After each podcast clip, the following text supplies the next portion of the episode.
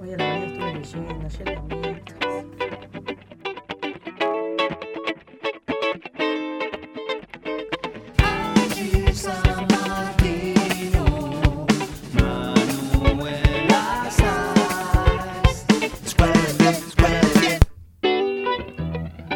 Bienvenidos, bienvenidas, bienvenides. Esto es ¿De qué nos reímos? Yo soy Angie San Martino Yo soy Manuela Saiz, y este es el podcast de Escuela de Pie. Un programa de stand-up y de construcción. ¿Cómo estamos, Manu? Muy, muy bien.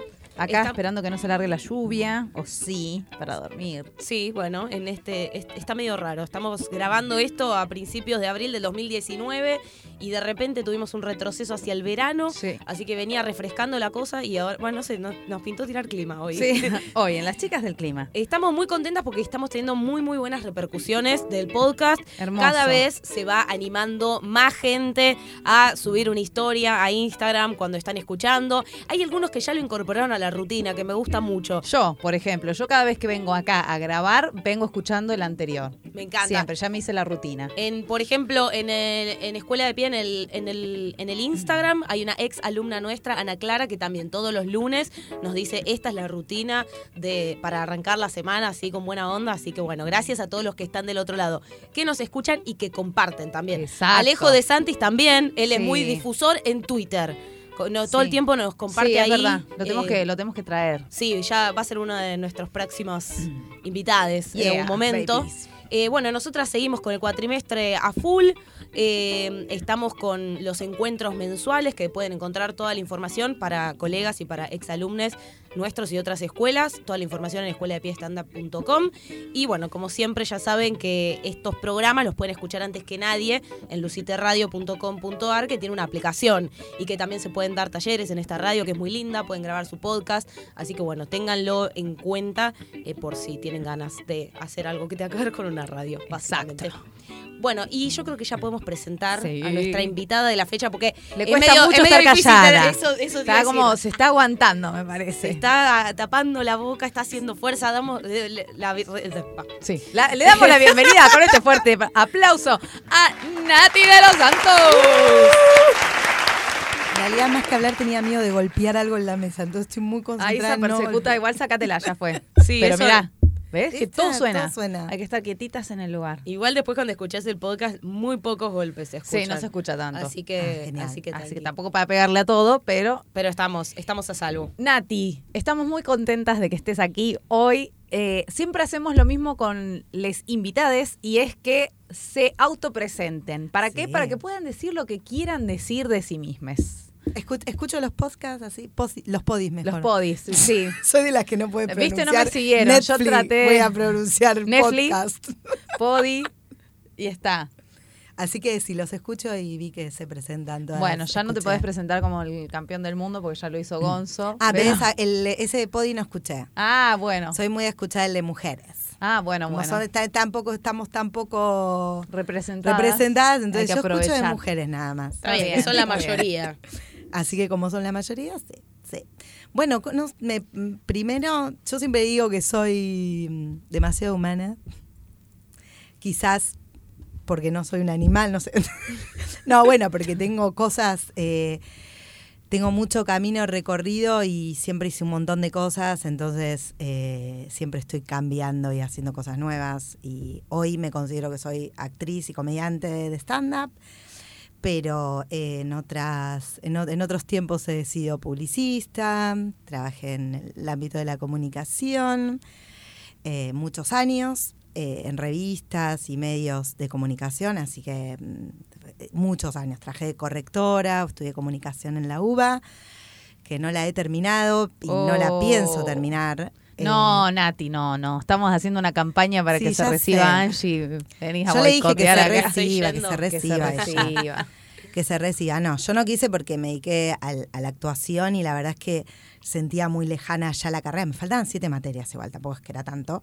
Pero en el, en el interín yo también estaba eh, haciendo la carrera de artes combinadas. Entonces le dedicaba más tiempo a artes y dije, si voy a terminar una, que sea artes, no comunicación. Pues ya las materias que me faltaban de comunicación estaban muy alejadas de, de mi persona. Entonces no sentía que, que quería terminarla, no me, no me servía para mucho. De hecho, yo estudiaba comu- comunicación y la mayoría de mis compañeras trabajaban de telemarketer, de vendedoras, Sí. y yo era jefa de medios de una revista, entonces decía, ¿cómo puede ser? Así que bueno, pero obviamente mi grupo de amiguetas ahí sí se recibieron con orgullo, ¿viste? Vos estudias comunicación y te recibiste y, lo publicás en todos lados, ¿no? Yo. Yo tengo, mirá, 40 años voy a en empapelar Yo tengo Aires, eh, sí. de foto de perfil en Facebook, hace un año estoy con huevos en la cabeza. Obvio, y obvio. digo, cuando se cumpla un año la sacaré, pero un año me merezco tener la, la foto de perfil con los huevos ahí. Yo, No, el no. día que me reciba no sé de qué me voy a quejar, porque uno de mis pasatiempos Ah, preferidos claro. es quejarme de la uva. Es que a mí me pasaba eso, yo me quejaba demasiado y llegó un momento que dije, no está bueno, no puedo vivir así, la vida es una y también hay algo que, pero no quiero ir en contra de Angie con esto. Claro, ¿eh? No, estás muy estás y de muy tu border. evangelización. Pero yo siento que siempre nos imponen que tenemos que estudiar una carrera universitaria. Sí. Y me parece que es muy clase media también. Y es un estereotipo también de que sos, eh, digamos, eh, sería como, estás habilitado para hablar si sos comunicólogo. ¿Quién dijo eso? O estás, digamos, hay carreras que sí son más habilitables que otras. Por ejemplo, no sé, la ontología, calculo que yo no sé.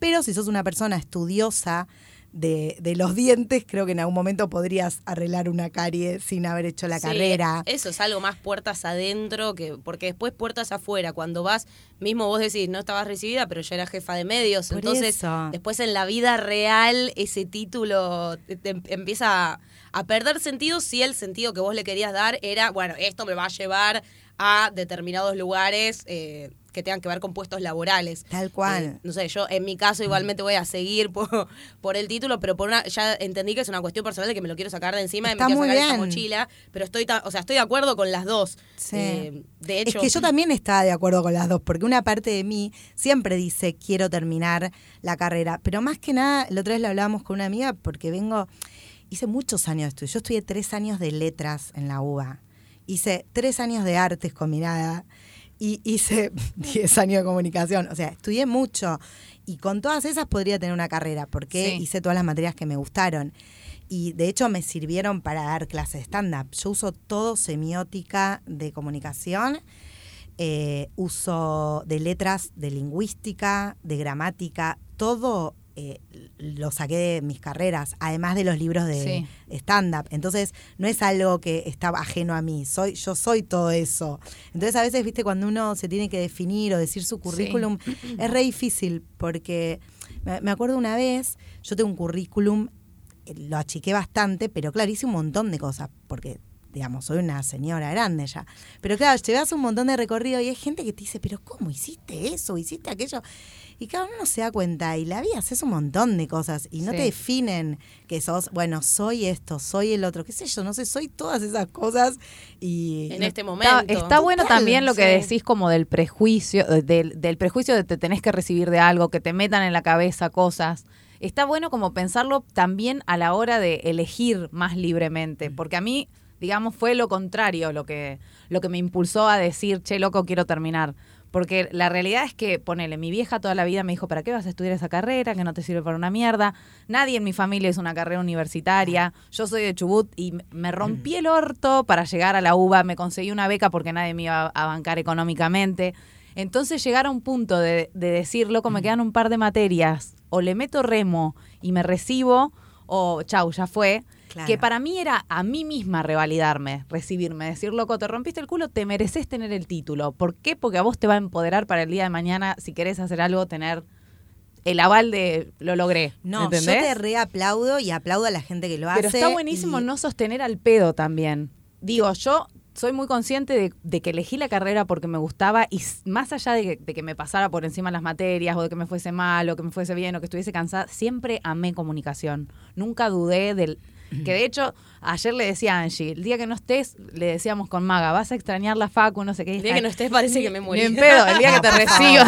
el día que no estés. Bueno, el día que la uva te haya Por matado. favor, no, te va a matar, no te mueras sin matar, recibirte porque te juro que te resucito y te No, cago a patada ver, la realidad es que yo, por ejemplo, amo estudiar. A mí me encanta. Claro. Yo estudio todo el tiempo y la carrera de comunicación mm, siempre me encantó.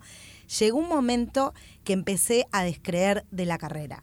Y fue el momento en que primero, todas, todas las materias todas eh, las voces eran hombres. Y sinceramente lo digo, más Re. allá que justo este programa tiene que ver con deconstrucción y eh, todas las voces eran, todos los textos que, que veías de filosofía, de todo, tenía que ver con hombres que decían cómo tiene que ser la comunicación. Mujeres, pocas. Y yo decía, pero esto está mal. Y, y empecé a investigar y había mujeres que escribían. Lo que pasa es que están ah, no, no, no están, no son interesantes. Entonces, a mí eso me generó, salvo, no sé cuántas cátedras hay mujeres. Eh, Alice Entel, no, no, no recuerdo mucho, pero muy pocas. Pocas, sí. Y a mí eso dije, estoy estudiando en un lugar machista. O me dedico a destruir este espacio, destruirlo en el sentido de volver a construir uno nuevo, ¿no? De, de que, de que De que dejen hombres fuego uva. hegemonizar. Sí. No, está bien, porque es la universidad que tiene que ver con la historia, no es con, no es que tiene que ver conmigo y yo vengo y digo, ay, hola, no, hay mi- miles de mujeres que tratan de construir ese, ese espacio y es difícil. Y la verdad que yo me dedicaba a lo artístico, al teatro. Entonces me pasó, tengo ganas, porque si lo voy a hacer, voy a tener que ponerme con todo. Exacto. Si no, me tengo que correr y que va a haber mujeres que van a venir a tratar de, de cambiar esto en la Universidad de Buenos Aires y obviamente en otras facultades, pero en la educación en general. Es muy machista la educación. Y a mí me pasaba eso, que yo me sentía que no estaba representada. Y de hecho, amo, me han ofrecido cátedras, me iba muy bien en la facultad.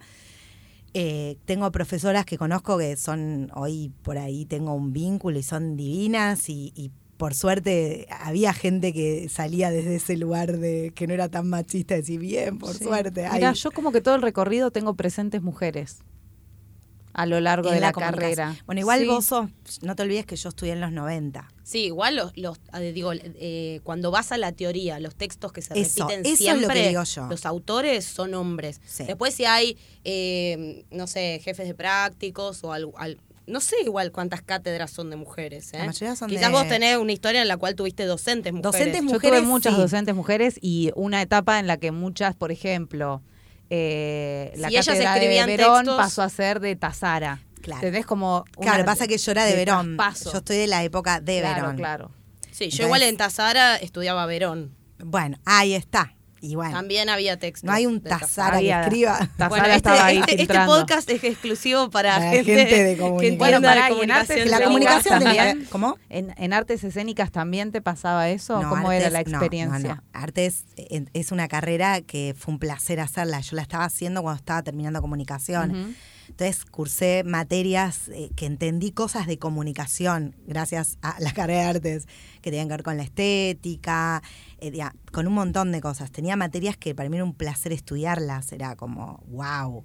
eh, música, artes combinadas, la introducción a las artes combinadas, que era teatro y cine. Entonces tenía que ver cine, teatro, analizar.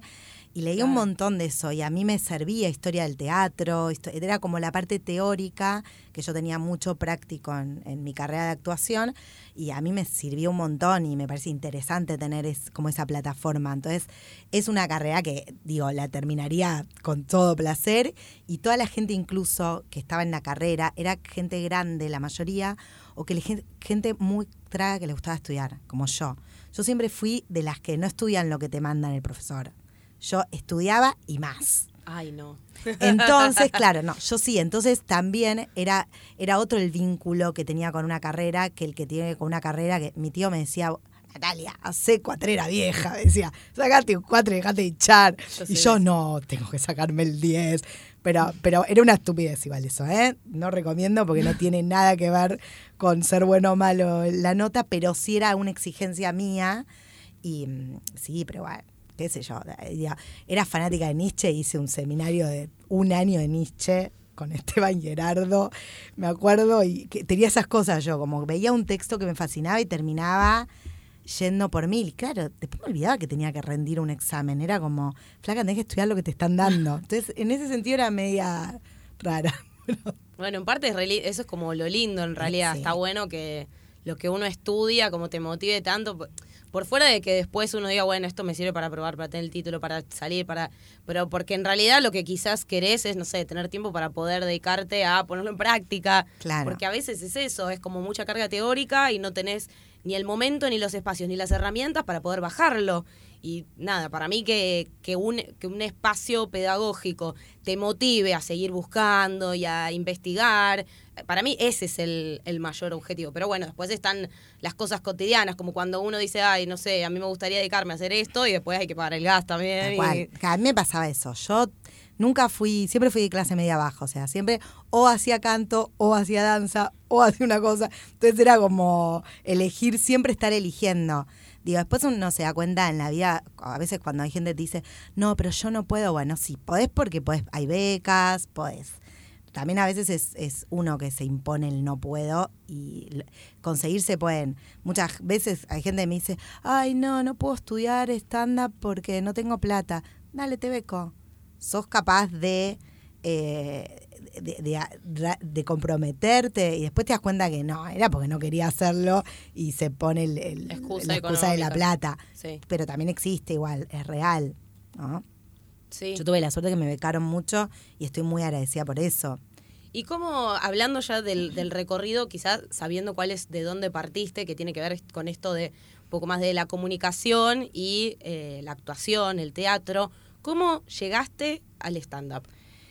Es que reuní las dos cosas que me gustan. Hablar con y subirme al escenario, era fantástico. ¿Ya lo conocías desde antes? No, no, no, caí de casualidad al estándar. Porque siempre está la historia del que cae. Todo, la mayoría fue de casualidad. es que el mío fue de casualidad, de verdad, porque yo, yo hacía teatro y hacía personajes cómicos. Entonces me subía al escenario a hacer personajes. Pero como que no me gustaba eso de ponerme la peluca y lo veía raro. Y, em, y seguí siempre estudiando. Eh, siempre estudiando como clown, impro, comedia del arte, bufón, hacía un montón de esas cosas. Y eh, yo era muy amiga de Ale Angelini, hace como 20 años, y él se fue a Estados Unidos a estudiar stand-up. Me acuerdo que un día charlamos y me vino a contar, no, voy a estudiar stand-up, no sé qué. Yo no tenía ni idea.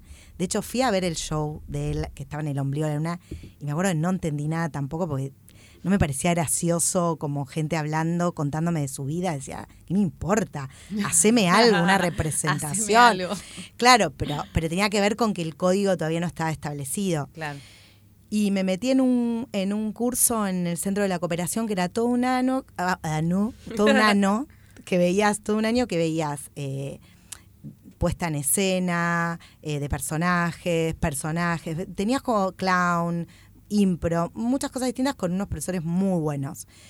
Y, ahí, digamos, conocí a dos compañeros que dijeron, armamos un grupo, bueno, y ellos sí sabían del stand-up y querían hacer un show de stand-up. Y yo me metí, pero porque a mí me iba bien en la parte de stand-up con Diego Weinstein, porque lo hacía muy actuado, todo, pero yo no tenía ni idea que era el stand-up. Y nos metimos a hacer un show y yo no casaba nada. Yo, la gente venía a ver a mis dos compañeros que entendían el código y yo no entendía nada y ahí ellos me empezaron como a ayudar. Son dos comediantes que ahora sí, sí, sí, sí, Daniel Janelli y Dalia Goodman. Ah, mira. Y, y los dos dijimos, bueno, nos armamos un eh, armamos un show, ellos sí sabían lo que hacían, yo no tenía ni idea, pero posta lo digo. Y ahí es donde me metí, hice stand-up antes de hacer stand-up, como una cosa ah. así. Entonces ahí dije, no, tengo que hacer un curso y empecé con Diego Weinstein y ahí hice el curso. Pero paralelamente yo ya hacía el monólogo de stand-up, tipo ayudada por mis compañeros, ¿no? fue muy gracioso. Y bueno, y fue como medio ahí aprendiendo a los golpes. Y, y, después sí me dediqué de lleno a estudiar. Igual siempre, siempre estaba como bastante en disputa con el stand-up, porque hacía teatro y el teatro que yo hacía era como muy poético. Y es todo lo contrario al stand-up. Entonces la gente que eran de mis amigos de teatro, decían, haces esa mierda, que viste como... Y yo sí quería el stand-up. Y mucha gente me decía, sos malísima, no haces stand-up, dedicate otra cosa. Y yo dije, ¿Mucha gente de quién? Eh, mi mamá.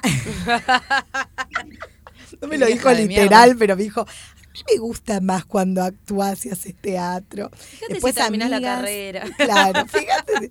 No creo a mi mamá le interesaba lo artístico, pero no, como que todos, porque realmente yo era mala, pero no sé si era mala. Era porque no sabía que lo que estaba haciendo. Entonces no es que era mala, era como que. Principiante. Claro, era principiante y hasta que yo empecé a entender que era eso, también em, empecé a entender que es re feo tirar abajo a alguien porque no sabes si esa persona después se va a dedicar a eso y le va a ir genial porque también es una construcción el humor y podés ir viendo eh, qué, qué hacer o cómo construirte. Entonces, mentira, que muchos buenos que eran buenísimos hoy ni están haciendo y yo sigo acá, la mala Tomá. del stand. No, y Mira de quién después- te burlaste, Barney. Muy poca gente igual creo que puede ver, creo que nadie igual puede ver su primer año de stand-up y gustarse. O sea, algo vas a encontrar. Quizás hay gente que es no, más ¿sabes que hay efectiva gente que que, otros. sí? ¿Sabes que yo creo que hay gente que nació Esos igual- son los narcisistas. Ah, los- No, ¿sabes qué? ¿Por qué pasa? Yo lo, yo lo veía eso. Yo creo que tiene que ver no en mi época, que es cuando yo empecé a hacer stand-up hace 16 años atrás, que hoy. Porque hace, más o menos, ponerle, la gente que es de hace 10 años ya vio stand-up. Seis años que veníamos haciendo los que nos matamos arriba del escenario. Digo, nos matamos y que hicimos todo lo malo, lo bueno, todo. Claro.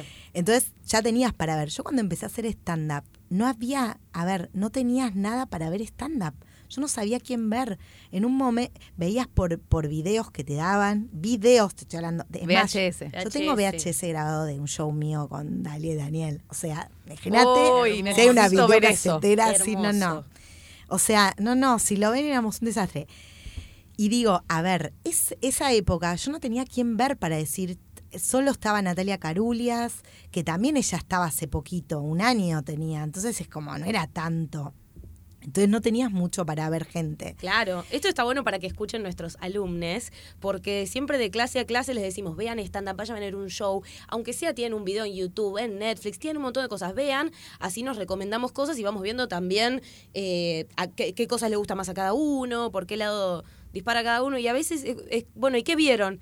No, es que no pude. Bueno, esto es no poder. O sea, tener que rastrear VHS. Tenerte que ir a Estados Unidos a estudiar un curso porque no hay, no existe. Yo no tenía computadora, no tenía internet en mi casa, computadora sí. Y me acuerdo que me fui a un locutorio de la otra cuadra de mi casa. Yo vivía, en Palermo, en Paraguay de Arreguera, y me fui a un locutorio y empecé a googlear stand-up. Y no aparecía nada. Hoy anda a googlear stand-up. No aparecía nada.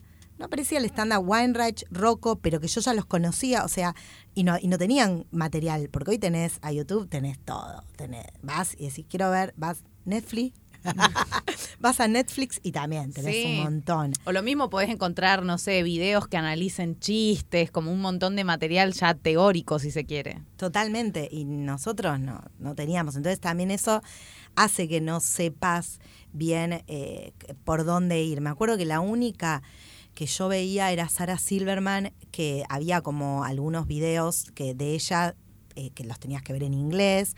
Pero claro, a mí me gustaba, pero era como, mi estilo estaba muy alejado de Re, ella. sí, te iba a decir muy. eso. Pero a mí ella me encantaba, pero era muy. Entonces yo no tenía un referente con mi estilo. No lo tenía. Digo, el más parecido a lo que podía ser mi estilo, que tampoco. Era Eddie Izzard, pero porque Mirá. se, travest, bah, se travestía, no, él se, se viste de mujer, pero porque él es así de verdad. Entonces, tampoco era que se, que era, que, que como uno pensaba en el momento que era un personaje, no, era él. Entonces tampoco. Entonces había como algo que vos decías, "¿Cu- qui- ¿quién puede ser mi referente? Sí. Era muy difícil. Es ¿Quién importante es? eso, Sí. porque el otro día Gonzo justo decía, decía que a él le gustaba mucho Fer Sangiao y que decía, me gusta este personaje ingenuo, inocente, que tiene esa vocecita aguda. Y él decía, hasta que yo me encontré a mí mismo, sabía que me gustaba eso y me arrimaba a eso. También es como alejarse del estereotipo de no tenés que copiar a nadie, tenés que hacer tu propia versión. También es un trabajo y a encontrarla. Está buenísimo poder tener referentes y encontrar guías. Yo creo que sí. Sí, además, Absolutamente. la- Pues son los, los referentes son maestros para uno. De lo que hay que hacer, de, de, de cómo es la estructura. Yo siempre digo a, a los alumnos que vean las que vean un comediante y vean qué estructura tiene. Y en algunos es más fácil encontrar que en otros. Y Sí. ahí es, está bueno porque podés, digamos, vos podés desarrollar también tu, por- tu propio personaje escénico. En cambio, si no tenés referentes, como ¿a quién ves? Bueno, pasa que creo que también en el mundo del stand-up se confunde mucho lo que es copia de lo que es plagio. Porque una Mm. cosa es plagiar un chiste tal cual, robarle, entre comillas, material a alguien. No sé, han aparecido videos de gente que copia rutinas eh, exactamente iguales, etcétera. Pero si lo pensamos, absolutamente todas las disciplinas se aprenden primero copiando, digo, hasta hablar aprendemos copiando, o sea, nuestros papás hablaban, nosotros reproducimos lo que nos van diciendo y copiamos, es, es parte de- del, del proceso de aprendizaje de, de nuestra cabeza, de nuestro cerebro.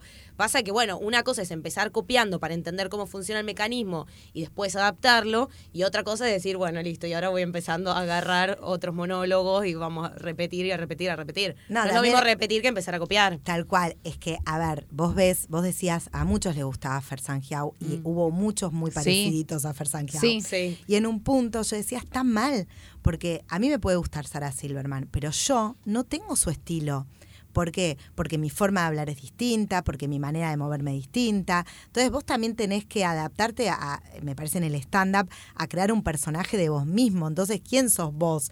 O sea, no podés, si, a ver, Sarah Silverman es alta y flaquita y judía. Yo soy petiza del conurbano y rellenita, o sea, más alejado hasta, hasta de, de lo físico. Es obvio que eso te hace distinto eh, ejecutante que Sarah Silverman va a ser muy distinta a mí yo a ella. Entonces también a veces tomás referentes que, que terminás plagiando porque te gustan y no te das cuenta que en realidad los tenés que eso copiar para aprender, pero no porque vos vas a ser es- ese que estás mirando. Y después con el correr del tiempo, ¿qué, qué otros referentes, comediantes, comediantas fuiste encontrando que por ahí se acerquen un poquito más a lo que es tu estilo hoy, Mm. ponele? O por ahí gente que veas hoy en día, comediantas. Estoy tratando de Es muy pensar. igual mientras, mientras pensás, es muy flashero que veías a Eddie Izzard y después te terminaste cenando con él. Sí. Eh, Eso, o sea, lo contó en Nati en un podcast, pero para mí es re flashero y está bueno como recordar en todo momento que cenaron sushi con Eddie genial. Porque es, bueno, de hecho, si hay alumnos escuchándonos y no lo conocen, vayan ya mismo a, A ver, googlearlo. sí. ¿Qué es? Eh, ¿Es británico? Él es, sí, en realidad no es británico, nació en un lugar tipo en Sudáfrica, no sé, o en África o algo así. Mira. Sí, porque el padre trabajaba en petróleo. Y, y, y él, eh, o sea, nació en un lugar así, no me acuerdo el nombre, sinceramente, si lo googleas está, y, y terminaron viviendo en sí, en Reino Unido. Y él vive igual seis meses en Estados Unidos y seis meses en Reino Unido. Y más allá de la anécdota, Qué lindo. que es como re flashero. Re flashero. Eh, ¿Llegaron a hacerle alguna pregunta, algo que, de, que tenían alguna inquietud con respecto a comedia o era, bueno, comamos el sushi No, y es que en realidad fue muy loco, porque él nos preguntaba a nosotros, ¿qué les pareció el material que hice? Pero a ustedes les parece que el chiste ese puede ir en... Ah, y sí, yo dije, Dios mío, qué humildad que tiene este tipo, porque yo soy la que le quiero preguntar a él, pero no puedo preguntarle nada porque solo puedo mirarlo y admirarlo. Y, mm, y era er- un tipo muy sencillo y como que ahí también me gustó, porque lo veía a diferencia acá en Argentina, sinceramente, y es que tiene una naturalidad. Tenía, él hablaba como si yo fuera un igual a él. Y eso me pareció súper grandioso de parte de él porque hablábamos de comedia. Claro, No hablamos de ego. al toque te Hablábamos tomó de como colega comedia. y Total. colega sudamericana. Total, y fue como hablar como de, de igual a igual en el sentido de qué opinamos de la comedia. Ningún momento fue, no, bueno, porque yo hice un show, bla, bla, como, como somos los argentinos por ahí también, que siempre queremos mostrar nuestro currículum para que nos validen, porque eso tiene también que ver con la universidad y el ser, y, y- y- es una tontería. Y entonces ahí te das cuenta que para validarte, no, bueno, yo estudié esto, yo hice esto, yo, yo, y bueno, llevo 20 años haciendo esto, y, ahora- y te das cuenta que el tipo no tenía nada que demostrar. Obvio que no tenía nada que demostrarme, Claro, también, más vale, claro. también, obvio, evidentemente, pero también desde un lugar muy humilde, y que eso fue como, wow. y además es un tipo súper admirable porque hace, hace shows en inglés, en francés y lo hace con pasión. Yo no sé si tengo tanta pasión como la que vi en Eddie Izzard, como ¿Qué era pasión. un, un show tipo en un bar, un teatro? ¿Cómo fue el sí, en contexto? cualquier la- er- eso era en un, en un teatro, pero como si dijera que, que Ustedes lo fueron a ver a él, no es que cayó en un club de no, comedia. no, no, no. Nosotros lo fuimos a ver a él y sacamos las entradas. Ok. Y, y de hecho teníamos un re plan y dejamos ese plan por ir a ver a Edizar. En la primera fila estaba yo. Y sin embargo, el, a ver, el tipo hizo un show en un lugar porque estaba probando hacerlo en español. Entonces hacía mitad en inglés y mitad en español. Wow, qué flash. Tremendo. Sí, y el tipo estaba en un lugar como si dijera, no sé, eh, el Centro Cultural No Me Olvides en Lomas, un lugar así, que no era tampoco tan grande, 100 personas, pero sentadas, eh, era, era muy tranqui el lugar, y, y él muy, muy humilde y muy de abajo. También creo que es un tipo de comediante que puede estudiarse, eh, traducir su monólogo a otro idioma, porque él está paradito y, ha- y hace el texto, nunca te mira el público, nunca. En cambio, Ah, mirá, no interactúa no interactúa con el público nunca. En, en algún momento puede ser, pero está como muy también guionado. No es como nosotros, viste, que le preguntás, o me, parec- me pasó ver stand-up, eh, mucho stand-up en, en un montón de lugares, en Estados Unidos o en Londres también, o en Escocia, en Irlanda, que vi stand-up y veía que ahora está de moda muy participar con el público que edizar cero. Era como él haciendo su monólogo y su discurso interesante para decir, como era una cosa así, y él habla mucho de la historia. Entonces, y que yo me sentí como, bueno, yo nada que ver, como comediante, lo que más me encanta es hablar con el público, por ejemplo, pero por ahí porque viene más de mi actriz. Entonces yo dije, bueno, la verdad que por eso también lo puede traducir y hacer en otro idioma. Yo no sé si podría mi monólogo eh, hacerlo en otro idioma y solo por la traducción, ¿no? Sí, igual estuviste actuando en lugares, no sé, ponerle España. Sí. Y ahí eh, también calculo que te llevaba como una especie de traducción, ¿puede ser? O lo- Sí, sí, sí, sí. No, en España traducías todo, sí. Sí, porque hay cosas que no se entienden. Si vos de, de repente, no sé, si yo en, en una parte de mi monólogo pregunto a la gente cuántos años me da, no saben qué es me da. No, no, no, no está ese giro lingüístico. O sea, es cuántos años me echás. Ah. Y también decirlo uno es raro o, o Suena a paja dedicada. Tal cual, es que Entonces, sí, te- es bueno, yo ¿cuántas lo decía, yo decía, miren, obviamente tengo que traducir, pero sentí esto, ¿entendés? O, o de repente que decías cosas, correr, no podés decirlo porque te miran, es otra cosa, ¿entendés? Eh, es eyacular. Claro. Entonces no, eh, y, y un- en un momento eh, me acuerdo que estábamos actuando en un pueblo y le, y le digo, ay, perdón, eh, ¿te podés correr un poco? Y, la, y, y el tipo me miró medio como mal. Y claro, y yo dije, ay, no, perdón, perdón. Porque claro, uno está acostumbrado eh, y esas cosas pasan y obviamente que tenés que traducir, pero calculo... Menos mal que se asustó igual o que se ofendió. Porque si ven, bueno. Bueno, dale. No, porque son muy... Por ejemplo, voy a decir algo. Decir, nosotros acá decimos hija de puta, ponele. Y el hija de puta acá es como lo decís en general. Bueno, ahora por ahí hay muchos que dicen hija de yuta. Hija de la Eh, mierda. Eso es un hija de la mierda o otra cosa. Eh, Hije de la mierda. Yo todavía no lo puedo sacar de mi vocabulario decir hija de puta. sí. Eh, es, lo tengo muy arraigado y además siempre me pareció lindo ser puta. Entonces, como eh, no nunca lo vi como algo malo, como no importa. Cuestión es que decís, y allá si yo digo, qué hija de puta, no queda como acá simpático. Allá hija Claro, de puta es literal. No, no, allá hija de puta es, me estás insultando. No es que hay Estás un lugar. quilombo, claro. Sí, y eso fue algo como, wow, tener que bajar el- la forma de uno, porque aparte los argentinos somos muy de putear y eso, y, de expresarnos así, entonces, y eso dice, ah, claro, pues si lo toman como que le estoy diciendo algo fuerte, ¿no? Entonces ahí hay cosas que las tenés que cambiar porque si no, no se entienden y hay otras que las tenés que cambiar porque si no, se, se pueden sentir agredidos y no está bueno. No es la idea. No es la idea, Claro. se tienen que reír. Pero igual aman a los argentinos, entonces ir a actuar a España es muy, eh, eh, es muy lindo. Mira. Porque ya salís al escenario y yo sentí algo muy loco. Sentí más amada que acá, en el sentido por el público como mujer. Sentí que siempre, bueno, yo actúo con Tato, está bien, al actuar con Tato somos un hombre y una mujer. Y siempre que actué con hombres me sentí como la diferencia, soy la mujer de la, de la cuestión.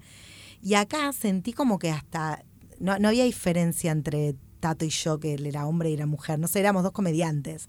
Pero no sé si fue algo mío que lo sentí yo o ocurría así, porque hay machismo también en España. Y de hecho, a todos los lugares que vas a actuar pasan lo mismo que acá, hay más hombres Ah, que sí, mujeres. te iba, te iba a preguntar eso, si te Sí. cruzaste con otras comediantes mujeres y tuviste la oportunidad de Sí. como ver un poco el panorama. También ellos están más adelantados o avanzados en algún punto, a, a mí me da la impresión, pero quizás en cantidad de años, quizás tienen más un circuito. por más es- años, pero de construcción yo creo que no. No, sí, decía como más desde el negocio quizás. Sí, desde negocios sí. Pero, pero hay menos mujeres trabajando. Mirá. En todos lados. Yo creo en Estados Unidos, en Londres, en todas partes. Que yo una vez te había comentado, Manu, que había eh, eh, hablado con una de las chicas que era la productora de Eddie Izzard y ella había hecho un trabajo Sí, para la facultad que estudió como algo comunicación, algo pa- otra carrera, pero algo parecido a eso. Y había hecho, habían hecho una prueba donde ponían mujeres haciendo los mismos chistes que hombres. Y el resultado había sido el mismo, o sea, se habían reído igual de las mujeres que los hombres, no hubo diferencia. Entonces ella lo que decía es que ella lo que se dio cuenta en que en realidad eh, no es que porque sos mujer se van a reír menos, se van a reír igual. El tema es que después hay un después que la mujer, o un antes, que la mujer está discriminada en el sentido de...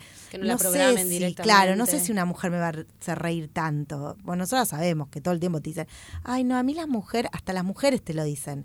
Y Sí. es muy feo. Yo me siento, de hecho me pasa con alumnos, sinceramente, cuando pregunto quiénes les gusta de stand-up, generalmente te dicen hombres, nunca son mujeres. Y yo digo, pará, hay un montón de mujeres buenas, sinceramente.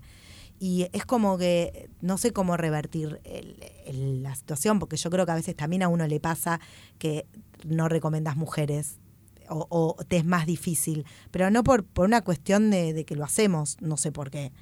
Sí, esas quizás, bueno, cada uno va aportando desde su lugar. Mm. Eh, nosotras. A nosotras nos pasa más mujeres. Sí, sí, sí. eh, Que más, no sé. Pero fue cambiando. Creo que. eh, también quizás nosotras tenemos como una. O sea, las dos somos mujeres. Ya de movida elegiste un curso con dos mujeres. Entonces quizás también ahí hay. No te digo un filtro.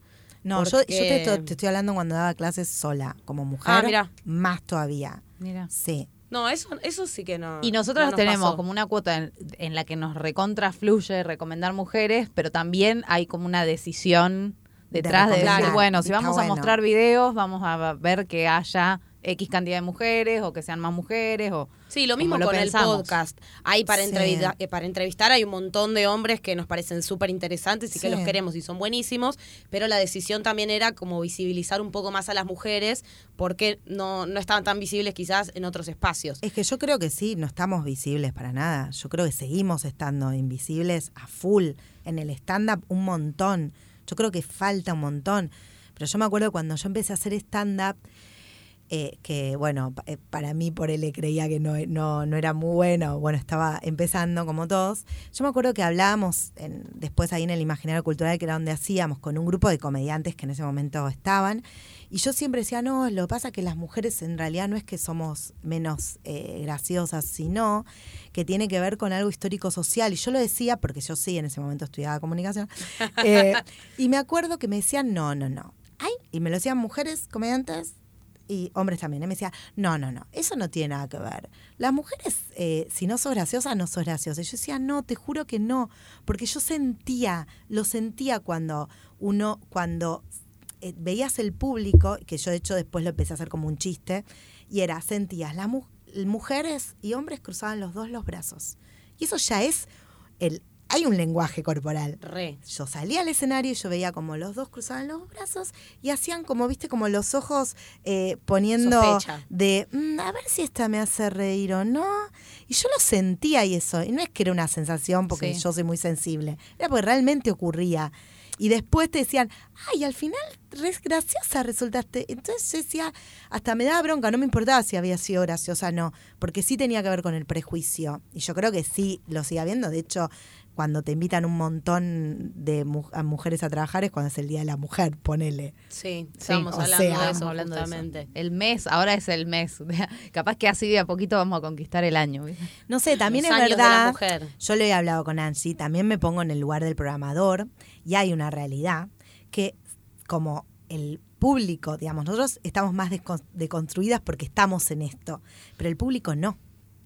Entonces, eh, yo, yo siento que el público todavía está pensando que las mujeres no son tan graciosas. No digo todo el público, pero hay una mayoría. Entonces, en la realidad, el programador de sala también va a pensar eso, va a decir, ¿qué onda? Porque si llama, va a llamar famosas o conocidas, Claro. porque es así obvio que van a gustar y van a agradar, porque son las que el patriarcado aceptó como mujeres que hacen stand-up, o sea, y que son buenas. Claro, claro. Pero después hay un montón Sí. que no. Pasa que también para mí es como una como una cadena de reciclaje que hay que ver cómo cortar. Porque digo, por ejemplo, me pasó con una...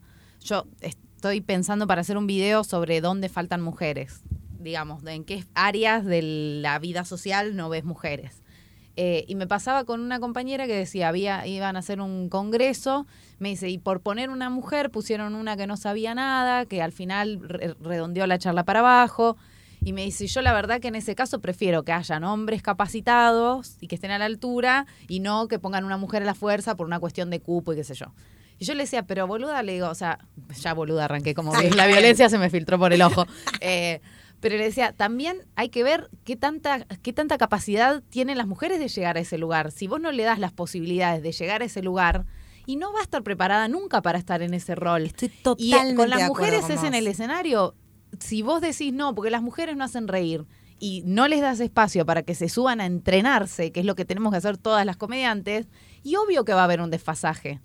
Entonces hay, hay que empezar a ver dónde filtramos eh, los, la máquina que corte esa cadena y haga que se A ver, el primer hombre que habló en alguna conferencia lo habrá, lo habrá hecho mal, ¿entendés? Entonces deja que una mujer lo haga mal para que venga otra mujer y lo haga mejor y así siga. Pero eso es, es, muy así, como decís. Yo la, la no sé cómo se destierra con alguien que crea que se puede modificar.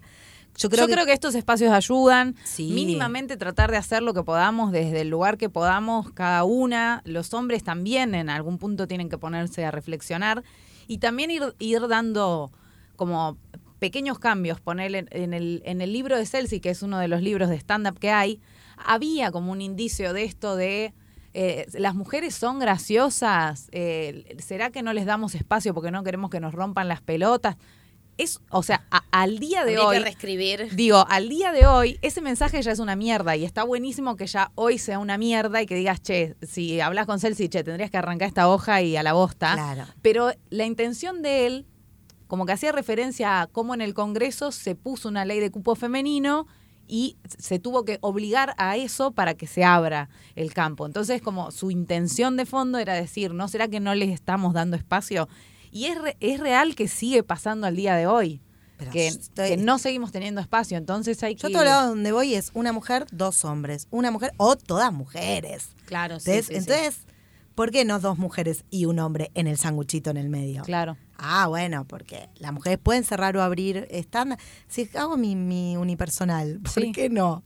Si, digamos, no, no, esa, eso todavía, yo creo que quedan algunos vejestorios del stand-up que piensan así. Sí, y quizás también va a ser una construcción colectiva, eh, porque creo que la buena voluntad tiene que estar de todos lados. El otro día me habló un productor eh, que estaba organizando un festival muy importante y me dijo, che, mirá, quería hablarte porque la verdad que estuve escuchando el podcast de ustedes y me di cuenta que, que yo tengo el poder para programar y que quizás no estaba programando la cantidad de mujeres que tenía que programar, aunque no, no era algo digo, no es que era algo consciente o que hacía a propósito. Me dijo, y la verdad que quería hablar con vos para que me recomiende mujeres, porque por ahí a veces uno, dentro de lo que conoce, piensa, no, vamos con estas dos que son efectivas, que son las que conozco, que son las famosas. Claro. Y después, digo, no, por ahí tengo que hacer un esfuerzo extra de hablar, no sé, en este caso habló conmigo, de que le recomiende otras mujeres, o hizo también el, el, el, trabajo de escuchar el podcast, de darse lugar a la reflexión, porque también el que quiere que le entre por un oído y le salga por el otro, también se puede. También. Me parece que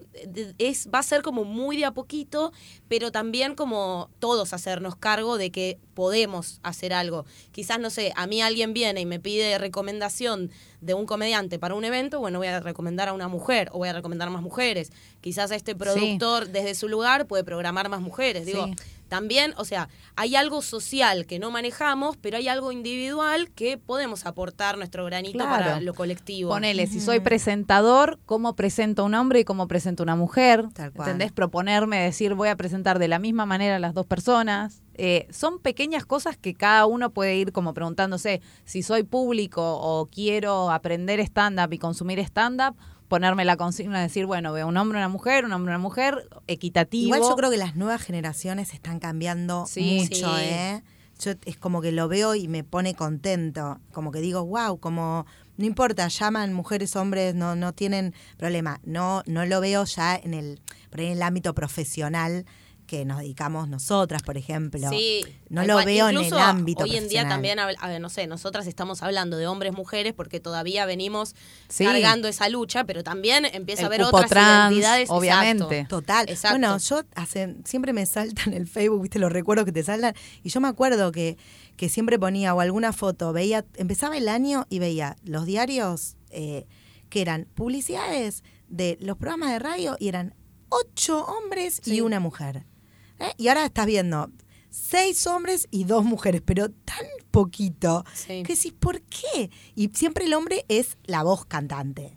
¿Entendés? Y después están el coro, las mujeres Sí. como coro. Es que va a ser un trabajo tirar abajo todo eso. De hecho, el otro día salió una noticia de que dejó de existir, no sé si escucharon, la, la diosa de los, creo, la diosa de los viernes, una cosa así, que era como una, o la diosa del día, que era un segmento que tenía el diario Olé. Sí, lo vi, lo vi. que Genial. es un diario de fútbol dirigido hacia hombres en su mayoría, o sea, bueno, sí, el público objetivo son los hombres futboleros y tenía un segmento en el cual, o sea, las únicas mujeres que aparecían en, en, las, en las noticias de ese diario aparecían representadas como la diosa del día. Entonces tenías los hombres jugando fútbol, los hombres ganando trofeos, los hombres llegando al Barcelona y la mina en tetas con la eh, camiseta de Lanús, ponele. Sí. Bueno, pero eso que, que se tiró bajo una tradición de muchísimos años y que yo la verdad ni siquiera me lo había cuestionado nunca, o sea, no... Yo nunca igual la había visto. No, no lo sí, escuché nunca. Sí, sí, sí. Porque lo que yo, vi no- por no sé, yo lo mujeres tenía que- asociado al fútbol, quizás, no sé, como una hay cosas que tiene Claro. incorporadas y no... Digo, eh, hace poco también eh, hicieron, bueno, no quiero hablar de, de un tema que no conozco, pero el, el- como institucionalizaron, vamos a decir, la Liga de Fútbol Femenino. Sí. Ah, sí, sí. Bueno, hay una jugadora es- que tiene mucha militancia ahí y ha recibido amenazas de vida, o ¿En sea, de, de muerte, no amenazas de vida, Sí. te vamos a dar vida. era, era el Amenazas contrario. de vida, Qué, qué lindo bueno, sería, lo podemos lindo. revertir así, te voy a amenazar de Yo Yo vida. pensé que estaba usando un término que desconocía. No, me lo inventé. quizás esa materia no amenazas de muerte. Quise, quise mezclar que estaba en riesgo su vida y amenazas de muerte y amenaza de vida me encanta, Amenaza lo voy a de vida. reaplicar. Te vamos a embarazar y te vamos a dar una vida para que la cuides y no puedas jugar al fútbol. Oh, Oh, qué ser, turbia, ¿eh? Qué qué turbia. qué, qué rápido me lo pusiste negro. Ah. Eh, bueno, pero Yo digo, re negro, la amenaza es- de es una- mina, no me acuerdo pobre. ahora el nombre, después cuando Sí, me sí, lo sí. acuerde lo vamos. Maca, Maca, este, te leo los labios, estoy al sonidista leyéndole los labios. Ma- Macarena, Macarena Sánchez. Sánchez. ahí está. Macarena Sánchez. Sí. Gracias, Fede Camarotti. Gracias. Qué- bueno que hay un nombre que nos diga las cosas. Nos está más planeando. No, pero yo la resigo. Lo que pasa es que tenía el arroba de Twitter, yo la resigo en Twitter. Y digo, es algo tan básico como decir, che, loco, dennos espacio, que sea, que se profesionalice Sí. el fútbol femenino. Y a la mina, boludo, la- cada cosa le Sí. ponen, que vos decís, no te puedo creer que, que Sí. despierte este horror. Sí. Te quería preguntar, nada que ver, ¿eh? Pero te quería preguntar, ¿cómo vivís esta situación en show con tu pareja? ¿Cómo es actuar con Tato? Y si vivís, no sé, por ejemplo, Laila nos contaba que trabaja como productora Ah, con Diego. y decía como que muchas veces va y hasta que no habla Diego Sí, no lo la toman escuché, en serio. escuché el, eh, escuché el podcast de ella, el podi. El podi.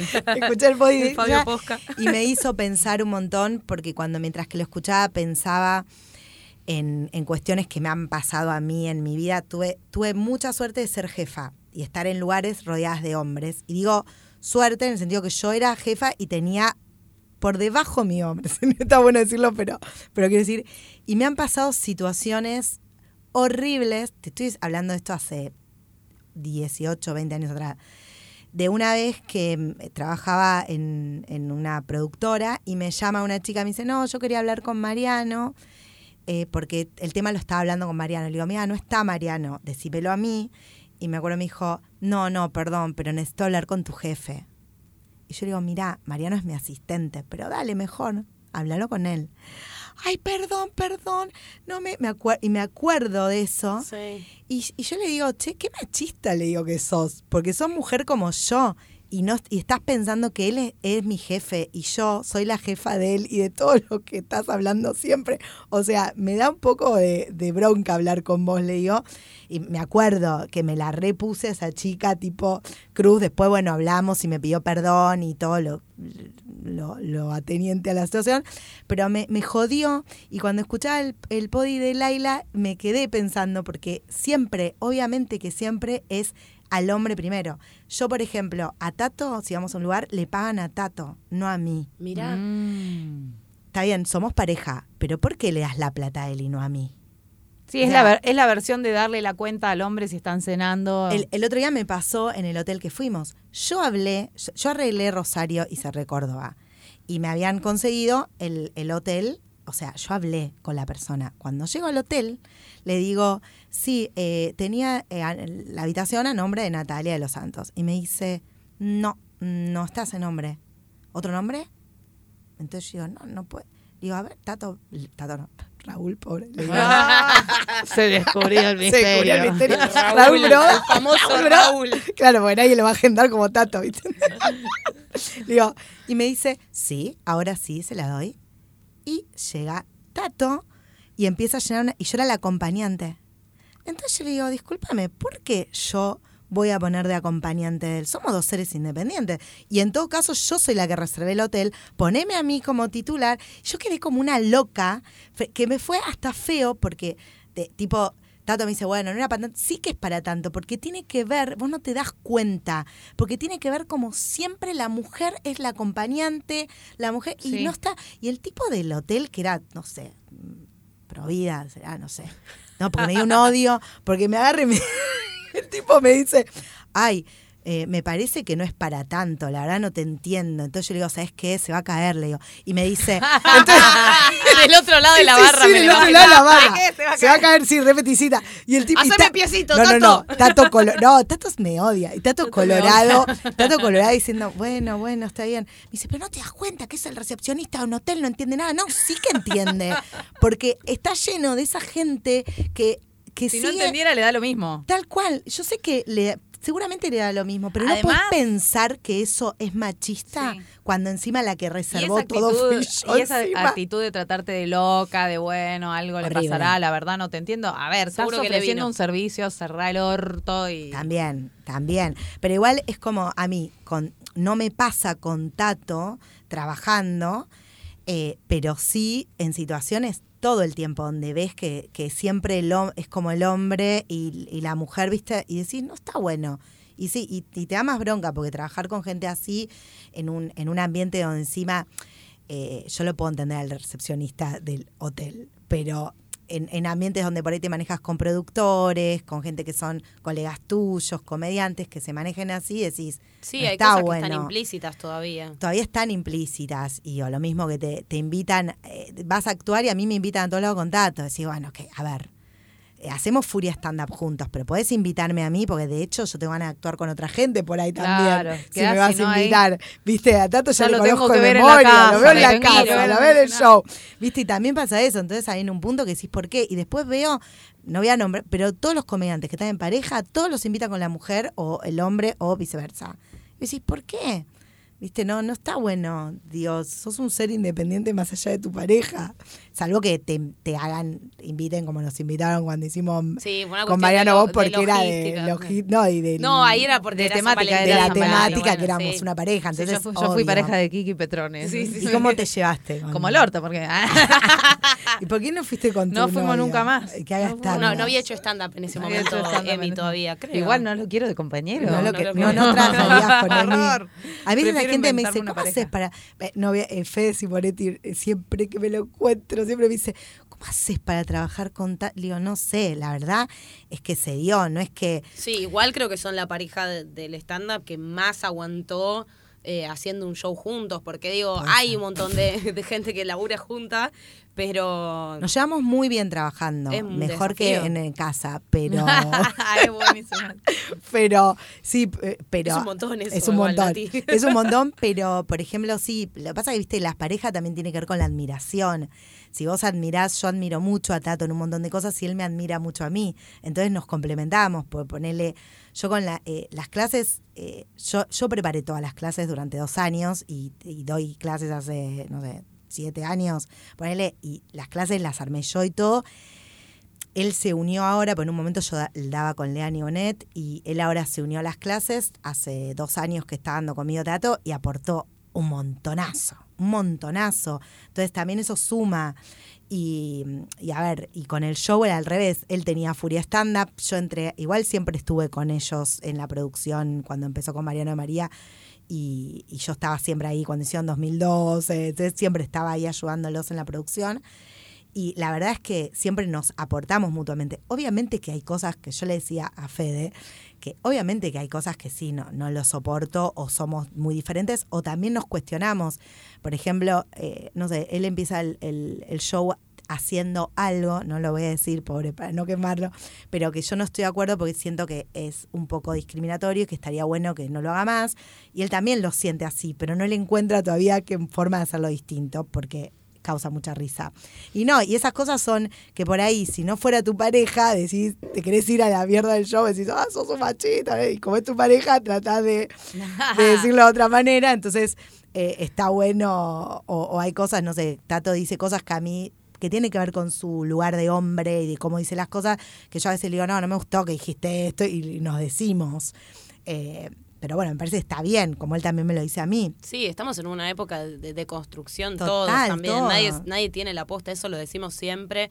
Y como decía Bimbo, siempre que sea como desde, desde el amor y que sea como algo para, para construir, ¿no? Para tirar abajo al otro. Totalmente. Y ahora, una pregunta, ya que justo estábamos hablando de, de Furia y de Ja. eh, hay algo que creo que se- eh, este último tiempo cambió, pero todavía hay mucha gente que tiene el imaginario del Paseo de la Plaza como la meca de la comedia. Y ustedes son un caso particular que con tres shows que se agotaban por semana y un éxito que se sostuvo, cosa que es dificilísimo en el Sí. stand-up, que un show se sostenga durante tantos años y que les dé de comer, básicamente. Sí, sí. Eh, ¿Por qué irse del paseo a la plaza? Uf. Eh, Lo que puedas contar. No, pero sí, sí, no, que es- estas es cosas interesante. bueno también. Es interesante por dos cosas. Primero, porque yo te voy a decir que yo me sentí que era comediante y que los demás me habilitaban como habilitaban no cómo sería la palabra me mm, sí sí me habilitaban sí. como comediante cuando empecé a actuar en el paseo de la plaza y yo ya venía pusieron en un actuando estatus, digamos, en un lugar. Ah, Natalia comediante. Y hasta me empezaron a invitar más de shows, yo empecé a trabajar más de comediante. Antes yo seguía actuando y nunca nadie sabía que yo estaba actuando. ¿Por qué? Porque yo siempre, como vengo del palo del teatro, me gustaba actuar en otros lugares. Y yo decía, si puedes actuar igual, vas a un bar, es más, gano más plata en un bar pasando la gorra que me paseo a la plaza pagando el seguro de sala. Entonces me pasaba que yo hasta terminaba ganando más plata y todo. Pero claro, yo empecé a hacer comediante stand-up cuando empecé en el paseo. Entonces yo le estoy muy agradecida en ese sentido al paseo a la plaza. Y ahí empecé a conocer más comediantes, todo. Después me empezó a pasar que la verdad es que yo sentía que el paseo a la plaza es como. es carne picada mezclada. O sea, es. Entonces, esto es de todo. Obviamente, eh, yo siempre fui muy competitiva de querer llenar y querer que me vaya bien y todo, pero fui competitiva no porque soy competitiva, sino porque vivía de esto y necesitaba pagar el alquiler, punto. Entonces para mí no era lo mismo una sala vacía de oficinista que gana su sueldo y se va a hacer un show al paso de la plaza, que yo que tenía que llenar porque si no, no pagaba el alquiler. Así. Entonces yo tenía esta cosa de volantear, de esto, de que entre gente, y se empieza a perder un poco también como qué haces, eh, qué, es lo que vos haces como comediante, cuál es tu, tu contenido, porque solo empezás a trabajar para llenar y para hacer una maquinaria que hace stand-up y que la gente viene y se quiere reír del chiste y te dice qué genia y chao, se va y todo eso. Entonces hay como un poco de eso. Y, la verdad que nosotros eh, veíamos que, que no había como un cuidado del show, un cuidado más en la sala que estábamos con Furia, ¿no? No digo de Cavern. Eh, pero que, que no importa si estabas haciendo stand-up, gritando, siendo Pablo Ángel y gritando, o está, no, importa si estabas hablando de, de temática que sea, no importaba nada. Vos ahí la gente comió, pagó la entrada, listo, buenísimo, chao. No me importa lo que digas. Cambio, irse a un teatro también es como empezar a rever qué, qué querés como comediante, hacia dónde querés ir. Entonces es un trabajo que obviamente a ver, no lo podíamos hacer antes, lo empezamos a hacer cuando vimos que empezamos a crecer y que sí había un público que estaba consumiéndonos, porque sinceramente si no, y andar sí al paseo donde volanteás y son horas de subirte al escenario y, pra- y practicar y, como decíamos, tener un espacio y gente que ver seguro. Pero sinceramente, yo de hecho siento que quiero cambiar mi material porque con el Chacarerian siento que mi material ya mucho no va más porque nosotros estábamos acostumbrados a un material que la gente viene, come, se va, eh, te dejo de escuchar, necesita el chiste fácil. En cambio ahora la gente te está prestando atención. Te van a ver a vos. Te van a ver a vos. Es muy difícil el proceso, no sé cómo les pasó a otros comediantes. Yo lo sufrí mucho, primero porque el año pasado fue un año de, de no tener un mango, literalmente. También Y- en el contexto Ah, del obviamente, el país, todo, el claro. país no ayuda para nada y la inflación Nunca. y nunca, nunca ayuda a este país. Pero encima que es re feo que te vaya bien y que no puedas saber cómo potencial, cómo potencia- potencializarlo. Y además es re difícil porque porque mm, hola. Eh. Está saludando Veníamos a la muy bien, veníamos muy y, y también, también pasa que, eh, a ver, que es muy difícil ver cómo, cómo haces el proceso, porque ya es otra comunicación. Sí. Si bien nosotros trabajamos en redes, todo, eh, trabajar en teatros es otra cosa, es como otro tipo de comunicación, entonces es difícil. O el tema de las giras, ahí empiezas a avivarte de cosas, a mirar tips, pero por ejemplo, claro, no me mandes a hacer un show un sábado que ponele, no sé, fin de semana largo en un lugar, o sea, el viernes, un viernes de fin de semana largo, generalmente no funciona, funciona el sábado. Entonces, si vos me mandás a un lugar no va a ir nadie. Entonces te empezás a, a notar cómo es. Yo conocía las reglas del paseo. Y cuáles eran las reglas del paseo eran, eh, sí, cuando es fin de semana largo, el sábado y domingo es el mejor día, el viernes no. Entonces empezabas a ver cosas, eh, digamos, que vos lo sabías Claro. y que por ahí otra gente no lo sabe. Bueno, nos empezó a pasar con esto lo mismo, de si programás, trata de tener un mes antes de programación, porque una semana por ahí es poco. Listo, dale, venite mañana y haces el show. No, no, no tengo espacio para eh, comunicarlo porque yo comunico por otra vía, no por el volante que doy en el Paseo de la Plaza. Entonces ahora hay otra, es otra vía de comunicación, que también es, a mí me parece, en este momento yo estoy más feliz. Estoy- tengo menos plata, digo la verdad, pero estoy mucho más feliz porque siento como que estoy pensando más lo que digo, cómo es mi material, me interesan más otras cosas que por ahí cuando estaba en el paseo que yo lo que quería era para el alquiler, ponele. Ya, obviamente, ahora también quiero para el alquiler, sí, ¿eh? sí, sí, pero no, sobre, no, sobre todo que está más caro que el año pasado, Olvídate. pero me parece que es súper, que sí, es otro, es otro camino. Vamos a, al segmento de qué nos reímos. Es un segmento en el que preguntamos qué material, qué rutina o qué chiste dejaste de hacer o transformaste por sentir que ya no te representa, que tenía contenido machista, que el mensaje no estaba bueno. ¿Tenés algo para compartir? Ah, sí, sí, obviamente que hay mucho, hay mucho también que quiero dejar de decir y no puedo, porque esa es la realidad también a veces, y que funciona, y vos decís, bueno, lo sigo, lo sigo haciendo. Eh, sí me pasó, por ejemplo, yo hacía un material que decía, eh, la, que decía, bueno, la ropa la lava el lavarropas, ponele, que en realidad era una ironía porque yo sigo sintiendo que los que terminan haciendo las cosas de la casa son las mujeres. A ver, ¿y eso hay que cambiarlo? Sí, pero por ahí decía, no, que la mujer sin un polvo no funciona, en el chiste. Y me empezó a pasar con eso que me hacía ruido porque digo, pará, la mujer sí funciona sin un polvo. Entonces, ¿por qué lo digo? Lo digo por el chiste, por el chiste. Porque el chiste es gracioso y la gente me aplaudía porque estaba hablando del jabón en polvo, no sé qué, y, y porque decía como que los hombres no le ponían jabón en polvo, tiraban el lavarropa y ya está. No importa, la cuestión es que yo me empecé a sentir como decía, no, porque se puede entender que yo estoy diciendo esto. Y yo en realidad no quería decir eso. Y a veces pasa que hay cosas que vos crees Mm. que decís. O sea, ahora me pasa con un material que yo digo que, que mi mamá, cuando una mujer se separa, se pone, eh, le pregunto al público, la gente te dice linda y yo digo puta. Y me pasa que muchas veces lo quiero sacar, pero la realidad es que también pienso que yo pensaba así cuando era chica y lo decía que mi mamá de repente era re santa, tipo se vestía con vestido largo y cuando se separó se puso la, el mini short clavado. Entonces también estoy hablando de mí. Entonces era esa mi visión dentro de lo que estoy hablando cuando era chica que pensé eso. Y a veces me lo planteo como "Mm, no puede quedar como que estoy diciendo que la mujer... Y bueno, y hay cosas que sí, obviamente las dejé de decir y que no las digo más y hay otras que que por ahí me gustaría cambiarlas, pero bueno, en el tiempo las voy a ir cambiando, ¿no? Yo creo que siempre estamos tratando de replantearnos que yo siempre fui de plantearme qué hago con el material, pero también a veces pensás, bueno, pero ¿de qué hablar? Porque también es difícil esa parte. Banco mucho la sinceridad esa, porque también es re difícil cuando tenés un material que funciona, que sabes que es efectivo. Digo, hay veces que hay que subirse al escenario a dar batalla y vos querés ir con, con lo que funciona. Sobre todo cuando son por ahí esos shows que no son quizás tu espectáculo, ¿viste? Por ahí te, man, te, dicen, tenés que ir a las 6 de la tarde a tal lugar, es en una plaza, agarrane corriendo. Eh, este es el público, este es el contexto y vamos con lo que sabemos que va a funcionar. Es difícil. Porque también es, tu, es, es el público, o sea, yo todavía no tengo un público que me elige, ay, voy a ver a Natalia de los Santos, debe haber cinco, no sé cuánto, no sé, por ahí hay muchos más, pero quiero decir, no es que soy una persona que van a ver, entonces listo. Y hay chistes que tengo de todo. Digo, o sea, dentro, entras en mi Instagram, hay gente que está a favor del aborto legal y otra que, que no. Entonces vos decís, wow, ¿cómo haces con eso para poder hacer humor? Porque también es, es muy difícil.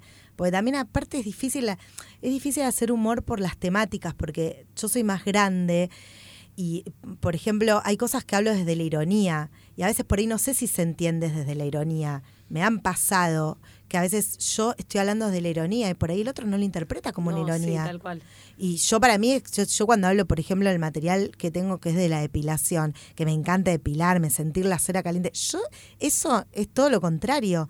Y de hecho yo siempre fui una mina que no me importó estar peluda, o sea, entonces no, no es eso justamente... Eh, lo, lo, qué sé yo, que, que, uno dice, no, a ver si interpretan de otra manera. Estás queriendo transmitir una cosa y. Sí, ahí me pasaba tal cual. Total, me pasaba el con el material de los mandatos sociales, casarse, tener hijos. Y yo para mí todo era, era como ironía, cero al revés. Y de hecho, yo no tengo hijos, o sea, si me conoces, sabes que estoy más alejada, pateo niños. Entonces, o sea, hoy en el, venía en el subte de una nenita y yo, sentate o sea, estoy muy alejada de. Entonces, sabés que eso. Menos mal que Paula lo trajo al lirio. Pero, o sea, no, es que estoy muy alejada de eso. Trajo uno opuesto, guarda. Trajo uno opuesto, verdad. No, no lo voy a patear, no, te preocupes. Estamos hablando de la Paula del episodio siguiente, para que entiendan. Vayan a escuchar. Ah, es verdad, es verdad. Ahora tengo que esperar una semana. Bueno, Nati, eh, queremos seguir hablando mil horas, como siempre, que nos pasa que nos quedamos cortos, pero ya ha sido bastante largo el episodio, así que lo dejamos para la próxima. Quizás la próxima puede venir con Tato. y le pagamos a él. Ah, no, no, porque aparte habla más Tato que yo, no, no, no. No, no, no. bueno, dividamos No, pero podemos, vamos a hacer una, un siguiente episodio. Nati, fue un placer enorme. Hermoso. Si alguien quiere estudiar stand-up con vos, ir a verte a Furia, saber dónde está la gira, ¿dónde buscan la información? En la página de Furia stand-up, todo lo que tenga que ver con, con, Furia y las giras y los shows. Y si no, y también hay las clases. Y si no, también en mi Instagram y en mi Facebook, Natalia de los Santos, Nati DLS. También ahí está. Suena una droga. Sí, hermoso. Nati DLS. Como siempre, toda la información igual va a estar en las notas del programa. Así que si ponen en ver más información, va a estar toda la info para que puedan ir a ver a, Nati al, a, teatro, a comedia, bueno, todas las mil cosas que hace. Y nosotras, eh, bueno, nos despedimos hasta el próximo episodio. Esto lo estamos grabando, como decíamos antes, de Lucite Radio, luciteradio.com.ar. Nosotras somos Escuela de Pie, escuela de pie standup.com. Manuela Saiz, Angie San Martino nos buscan en Instagram, arroba Escuela de Pie, y suben una story cada vez que escuchan un episodio y nos hacen muy felices. Y listo. Le agradecemos a Fede Camarotti también. Gracias, Fede Camarotti, y gracias por escucharnos. Chau, chau.